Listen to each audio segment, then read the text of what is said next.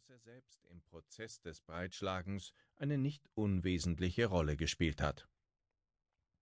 Es könnte so eine schöne Sonnenscheingeschichte sein, genau richtig für eine gefühlige Vorabendserie. Seht her, lautet die Botschaft, die deutsche Einheit funktioniert, wenn nur alle guten Willens sind.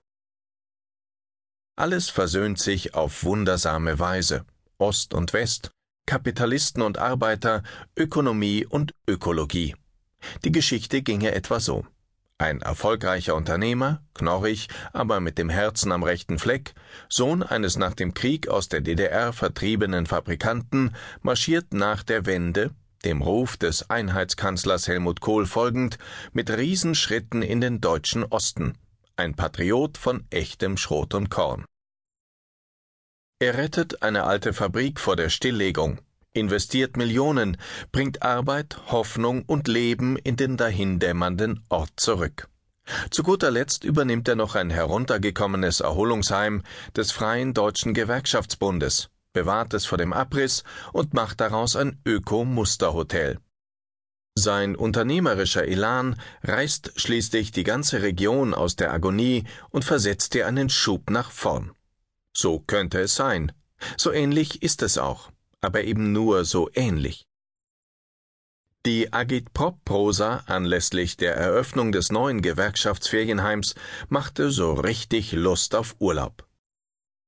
Unser Erholungskomplex legt erneut eindrucksvoll Zeugnis davon ab, wie das sozialpolitische Programm der SED Schritt für Schritt Verwirklichung findet, hieß es, und wie das Wohl des Volkes gemeinsames oberstes Anliegen der Partei der Arbeiterklasse, der Gewerkschaften und unseres sozialistischen Staates ist.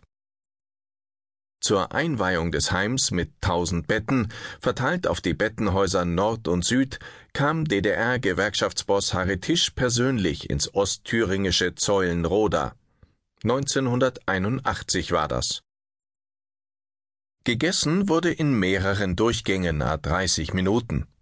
Für jene Urlauber, die im Hauptgebäude keinen Platz mehr fanden, hatte man einfach Bungalows auf die Wiese vor dem Betonbau gestellt. Acht Jahre lang sorgte die Tourismuslenkung des DDR-Gewerkschaftsbundes dafür, dass im Erholungskomplex Talsperre nie ein Bett frei blieb. Dann kam die Wende, und die DDR-Bürger mochten ihren Urlaub nicht mehr im Thüringer Vogtland verbringen, erst recht nicht im tristen Gewerkschaftsferienheim. Das Haus kam unter die Verwaltung der Treuhandanstalt.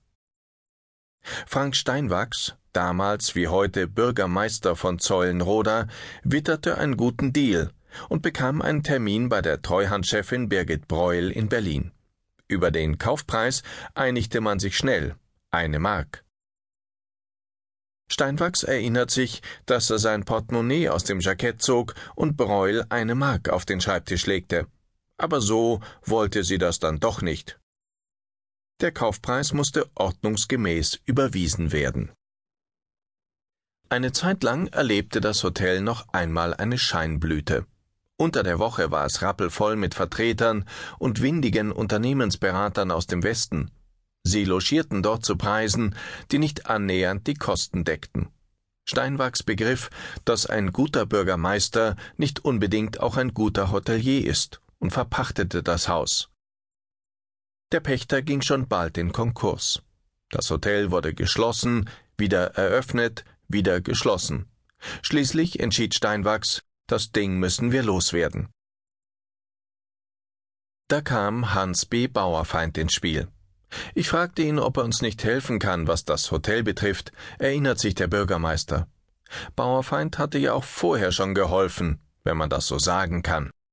1991 hatte der Unternehmer aus dem niederrheinischen Kempen eine Gummistrumpffabrik zurückgekauft, die sein Großvater 1929 in Zeulenroda gegründet hatte. Damals war die Stadt ein Zentrum der industriellen Strumpfwirkerei. Im Oktober 1949 verließ Rudolf Bauerfeind, der Sohn des Firmengründers, mit seiner Familie Zeulenroda und ließ alles zurück.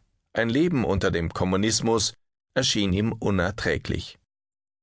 Für private Fabrikbesitzer war im System der Planwirtschaft auf Dauer ohnehin kein Platz. Mit seiner Flucht kam Bauerfeind der sicheren Enteignung zuvor. Sein Sohn Hans war neun Jahre alt, als die Familie ihre Heimat verließ. Der Fabrikant ist einer der ganz wenigen, die ihre Firmenzentrale von West nach Ost verlegen. Im Westen baute Bauerfeind die Firma neu auf. Zunächst in Darmstadt, später in Kempen.